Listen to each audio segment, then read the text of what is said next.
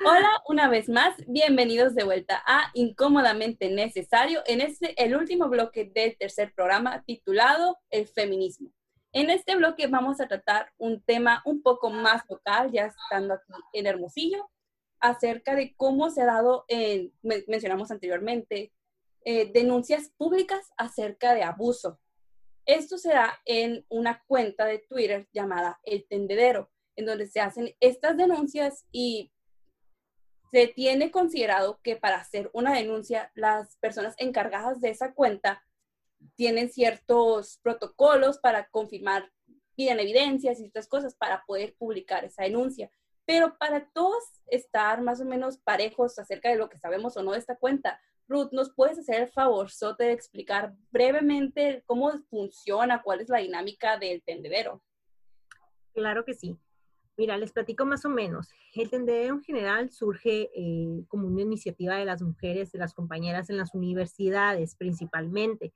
Esto es donde anónimamente tú como mujer podías exponer alguna situación de agresión que tuviste, eh, pues ya sea en la universidad, en tu casa, con algún compañero o así, ¿no? Tú en una forma de nota, tú escribes la situación que viviste y por lo general se pone el nombre del agresor o maestro fulano de tal o en clase fulanita, director fulanito y así, o sea, se, se hace pública también eh, el, al agresor. Entonces, esta dinámica aquí también en Hermosillo, ya más local, como comentabas, también se dio eh, en la Universidad de Sonora, por ejemplo, y fue muy controversial, ¿no? Incluso hubo hombres, jóvenes universitarios, hombres que acudieron y violentaron a las mujeres que estaban ahí, tiraron el, el tendedero, en fin. Después, hace poquito, ahora en febrero más o menos, se volvió a hacer. Ahí ya no hubo ninguna noticia de que alguien hiciera destrozos al respecto, pero bueno, ¿no? Esta es la dinámica más o menos en la que se había venido desarrollando esta, esta actividad de tendedero. Ya después, por toda esta cuestión de la cuarentena, por así decirlo, surge esta cuenta en Twitter, precisamente aquí de la ciudad de Hermosillo, como Tendedero Hermosillo, y, y pues bajo la misma dinámica, ¿no? Como lo comentabas, eh, migra a las redes sociales y es donde las víctimas mandan un mensaje directo a las personas administradoras de esta cuenta y denuncian y explican la situación de agresión que vivieron y de igual manera con el nombre y la foto del agresor, ¿no? Y ahí las personas administradoras de esta cuenta, bajo un cierto método de verificación, eh, publican la experiencia que la mujer les, les denunció y pues publican con screenshots de la conversación que tuvieron con ellas, de cómo ella relata la situación y de igual manera ponen la fotografía y el nombre del agresor, ¿no?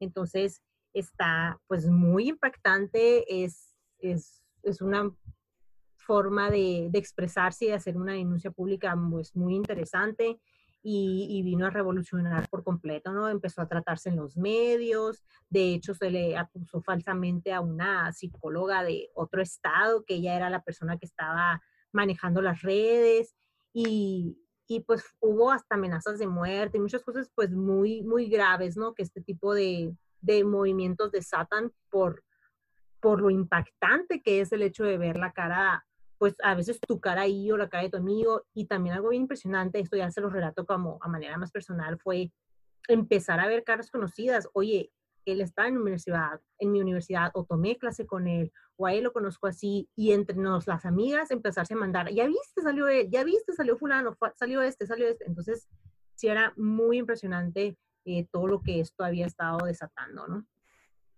Creer conocer a una persona, no en su totalidad, pero pues no pensar que es capaz de llegar a hacer ese cierto abuso, pero que no nos está mostrando esa misma cara nosotros queremos para la víctima. Exacto. Ustedes, Michelle, también tú, Ruth, ¿consideran que es la manera correcta de hacer dichas denuncias? Mm, bueno, pues siento que es algo muy, como muy valiente de su parte, porque cualquier manera alzar la voz es muy difícil cuando ya te sucedió una agresión y si ya intentaste proceder de otras maneras y no, no fuiste tomada en cuenta o, o te fue muy difícil que te hicieran como que válido tus argumentos. Digo yo, pues qué bueno por las personas que sin miedo, con coraje y valor se están dejando atrás los años de impunidad pues por los acosadores, ¿no? Sin miedo a, a exhibir y denunciar los tendederos a quienes están haciendo pues el peor uso de su poder temporal, de su machismo, que siguen creyendo que el silencio de las víctimas va a ser su mejor cómplice, ¿no? Porque obviamente nadie de las personas que salen en este tipo de cosas contaban con que iban a ser ellos los que salían, los que salían ahí, ¿no? Y siento que la revolución de esto apenas va a comenzar, que ahora como mencionabas los vemos fuera, dentro de algunas universidades preparatorias, y siento que se van a seguir multiplicando por pues mucho tiempo más y que pues van a ser necesarios para exhibir a los acosadores dentro de los centros educativos porque es algo que también nadie, nadie comentaba antes, ¿no? Más que nada porque es todavía mucho más impresionante saber que uno de tus maestros, uno de tus directores, de algún club social, de algún hospital, en cualquier espacio donde tenemos las mujeres, pues esté sucediendo este tipo de cosas, porque pues sí ocurren, ¿no? Paola.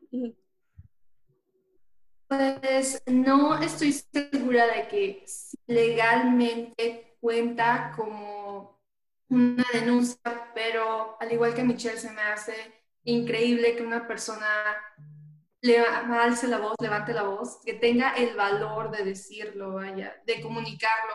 Y cuando lo haces en algo como las redes sociales, eso influye en otros, les da fuerza, les da el valor que necesitan en muchas ocasiones me pasó también, antes de que fuera todo lo de esto de la pandemia, recuerdo en el día que nadie fue de que a la escuela y a trabajar, de que... El paro nacional del 9 de marzo. Exacto, sí. Y nosotras, ajá.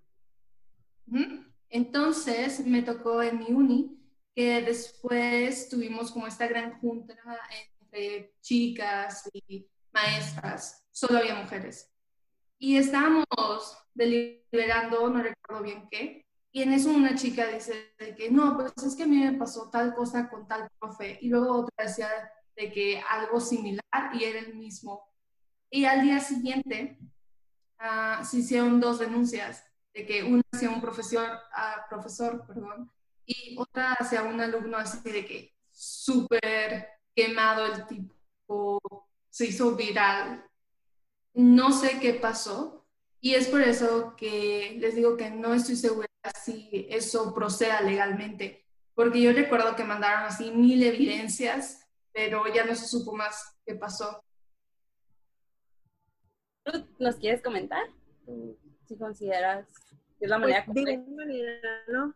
Eh, coincido completamente con lo que comentaba Michelle, ¿no? Del hecho de que más allá si es correcto o no esta situación del tendedero, pues creo que es un movimiento muy válido, importante y con muchísimo impacto, ¿no? Que ya lo hemos estado viendo, porque si estoy haciendo mi denuncia al órgano de gobierno correspondiente y nada pasa y mi agresor sigue libre como un potencial agresor para otras mujeres, entonces, pues, ¿qué hago, no? ¿Qué alternativas me dejan? ¿Cuál es la forma que tengo yo para protegerme a mí, para llamar la atención de las autoridades otra vez y también para alertar y prevenir a mis otras compañeras mujeres, ¿no? De, de esta persona, ¿no? Que puede ser, pues, un potencial agresor.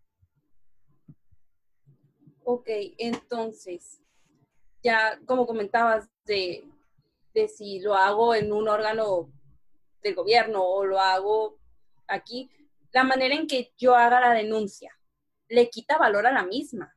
¿Ustedes consideran que si yo la hago en internet vale menos que yo la haga en una en un, en un órgano. Pues. pues, yo vuelvo a reiterar mi postura, ¿no? Para mí es súper válido, eh, si la hago en el tendedero, la hago en el gobierno o la haga como la haga. Eh, para mí es, es, es válido. ¿Por qué? Porque es importante, porque tiene un gran impacto nuevamente, porque está marcando una parte muy significativa en la, en la lucha feminista y no le quita el valor, no, sino todo lo contrario y también, como lo decía Michelle, es un acto muy, muy importante de valentía por parte de la mujer, de la víctima. Entonces, eh, pues no considero que se vea afectado por la manera en la que se realiza. Concuerdo con Ruth, ah, sin importar el medio que se utilizó, no deja de ser una denuncia. Y independientemente de si es feminismo o no, se debe de iniciar un proceso para llegar al fondo. es necesario. Sí, yo también concuerdo. Siento que independientemente eh, de cuál haya sido el método para llegar, el fin es el mismo, ¿no? El fin es ponerle un alto a la situación, es poder sentirse segura en sus áreas laborales o incluso en su propia casa, en su círculo social, en cualquiera de estas situaciones. Quieres sentirte bien y segura y confiar en las personas con las que te estás llevando. Así que eh, haya sido la manera en que haya sido puesta, eh, siento que sí es una razón totalmente, un, fin totalmente válido, ¿no? Haya sido cual sea el, el método. Entonces, si las denuncias que se hacen en el tendero son válidas, el tendero es un movimiento válido, porque pueden llegar a invalidar a este. ¿Ustedes consideran que es válido? Sí, sí totalmente. Okay porque también hay quejas, como mencionaba, de que ay, es, un, es, un, es algo local o es algo que nomás está dando en chiquito. Pero podemos hablar del movimiento MeToo, que es un movimiento similar, pero ¿ustedes consideran que este movimiento es más válido que el tendedero? Mm, yo siento que no es que tenga más validez o no, pero sí puede llegar a mucho más, porque es un medio más grande de difusión, ¿no? Y así como el acoso incluso puede llegar a costarles la vida a algunas víctimas, hay algunos que han pues logrado salir de esos, de esos caprichos, ¿no? Pero de todas maneras han pagado pues costos y pérdidas injustas, ¿no? Hay personas que han llegado a perder su empleo, sus matrículas escolares, sus derechos, que con mérito y esfuerzo pues les fueron arrebatados por el poder y el dominio de la persona que, cometió esa, esa agresión, ¿no? Entonces siento que sí es una buena manera de todas maneras, no por su validez, pero por la gran difusión que tiene, que puede llegar a miles y miles de mujeres que probablemente también se sienten solas y sin escapatoria porque han cedido a muchísimas humillaciones, a mentes perversas, cargando ellas la culpa pues por el resto de su vida, por no tener una plataforma donde se puedan sentir seguras o válidas, ¿no? Entonces, pues bienvenida a las armas si son plumones y cartulinas o quizá una conversación de, de Twitter o algo así, pero los medios de comunicación y las redes sociales sí han impactado grande, pues porque eso es lo que exhiben los mensajes burdos, hirientes hacia todas las mujeres de todas las edades, de todas las religiones, de todas las razas. Exacto, creo que el movimiento de, de Me más allá de, de mayor validez con el o no, creo que tiene mayor aceptación social, eso sí. ¿Por qué? porque como ya les comentaba, pues en, en, algunos bloques de, de, este programa, es importante que un movimiento así o, o, una lucha así venga respaldada de alguna institución o de alguna, organiza, de, alguna organización pues con cierta reputación, ¿no? Que este es el caso de MeToo. Cuando, cuando nace MeToo y toda la exposición que tuvo, eh, pues sí tiene como mayor estructura y mayor eh, respaldo que lo que vendría siendo la dinámica del tendedero. Algo también muy importante de MeToo es que ya, ya tiene casos de éxito. Hay casos en los que los agresores y las personas que se denunciaron en MeToo ya han sido encarceladas. Entonces también esto le da mayor validez y mayor impacto a este movimiento, ¿no? Pero pues de alguna manera tenemos que empezar, ¿no? Y, del, y el tendedero es, es, una, es una base importante y, poco a poco con, con los mejores eh, métodos de verificación, con el mejor eh, desarrollo que se le vaya dando a, a, esta dinámica, pues sí puede tener un impacto igual y una aceptación social igual o mayor que MeToo. Yo no creo que ninguna sea más importante que otra, lo que sí concuerdo en que MeToo tiene una mayor aceptación por parte de la sociedad Ah, pero eso no le quita, no le quita mérito a que una persona vaya a hacer su declaración. Así es, también algo que salvó mucho a MeToo o que le dio todavía un empuje mayor fue que celebridades empezaron a unir este movimiento y empezaron a contar y a relatar sus historias. Tal vez si algo así le sucederá al tendedero, por ejemplo, eh, también la gente lo voltearía más a ver y decir, oye, ¿no? Pues algo hay de cierto en eso, algo hay real en ese movimiento, hay que prestarle un poquito más atención, porque pues al final de cuentas cuando pues una celebridad, una celebridad, un influencer, alguien que tiene, eh, pues un cierto impacto y una audiencia importante, considerable, pues también ayuda a este tipo de movimientos. Ok, y teniendo ya a los dos movimientos como completamente válidos, ¿cuál es el impacto que generan estos dos? Pues vienen a generar un espacio, ¿no? Un espacio donde una persona pueda dar su testimonio, pueda decir, ¿sabes qué? Me pasó esto, necesito ayuda, o vaya lo contrario, de cómo puedo ayudar a alguien. Así es, a mí me parece que ambos están literalmente moviendo al mundo y me encanta que sea así. Siento que están eh, formando parte de un precedente importante en el que las mujeres pues ya no tienen miedo, por así decirlo, sienten un poquito más valientes al respecto, denuncian a sus agresores. Esto también hace que se genere comunidad y que cada vez haya de cierta manera pues más justicia, ¿no? Más incidencia pública y que, y que realmente podamos avanzar en las cuestiones de violencia de la mujer, ¿no? Como lo comentaba, eh, ya ha logrado que agresores sean encarcelados, entonces eh, siento que vamos por, una, por un buen camino, por la forma correcta, entonces eh, haciendo bien las cosas, creo que sí podemos pues tener un impacto significativo y realmente transformar las cuestiones de, denuncias y, la justicia, ¿no?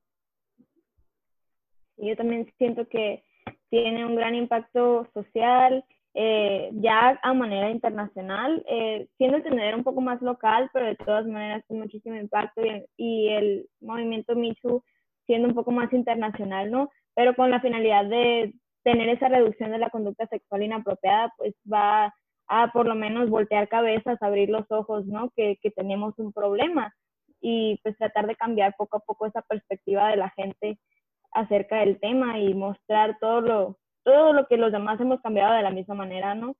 Así que para mí pues es el inicio como que de una nueva era y está excelente. Sin duda alguno, lo que buscan estos movimientos, al igual que buscamos nosotros, que somos feministas, movimientos feministas y mujeres feministas, es generar un cambio y poner a la mujer en un lugar de aquí estoy, yo no soy menos, yo valgo. Y pues con esto me gustaría tener sus conclusiones del programa de hoy. No sé, Michelle, algo que quieras decir como cierre. Sí, la verdad, eh, me hace muy feliz que por fin haya programas como este que estén, como les decía antes, rompiendo el silencio acerca de temas, como dice el título, ¿no? Que son incómodamente necesarios, porque realmente muy, muy pocas personas se atreven a, a alzar la voz o como a hablar de temas que son tabú o que muchas veces muchas de las personas ignoran por tener vergüenza la hablar de eso, pero no, o sea, son tan importantes como todos los demás temas que podríamos tocar. Eh, se me hace algo también muy oportuno por lo que estamos viviendo actualmente, que entra perfectamente y encaja socialmente perfecto para hablar de esto ahorita, porque estamos viviéndolo en el ahora y le veo mucho futuro a este tipo de movimientos, a este tipo de pláticas, a este tipo de programas y siento que podemos tener un impacto muy grande con, con darle seguimiento a todas estas cosas. Así que pues por mi parte nada más quedaría agradecer tanto por realizarlo y por la invitación. Un gusto haberte tenido aquí. Paola, tú, tu conclusión como del programa de hoy, del, del programa, adelante.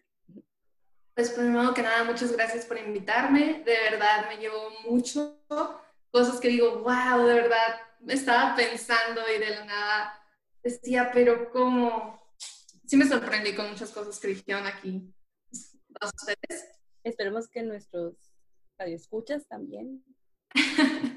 Esperemos que sí, porque la verdad siento que sí están tocando temas que en muchas ocasiones nos da como cosa, sentimos feo, no estamos seguros de si podemos hablar en público, pero yo les quiero como recordar al mundo allá afuera de que el feminismo no es en sí el odio hacia, los hombres y que no tenemos nada en contra de ellos. El feminismo no viene a ser la contraparte del machismo, ni tampoco buscamos supremacía, o sea, solo queremos igualdad y pues un mundo mejor.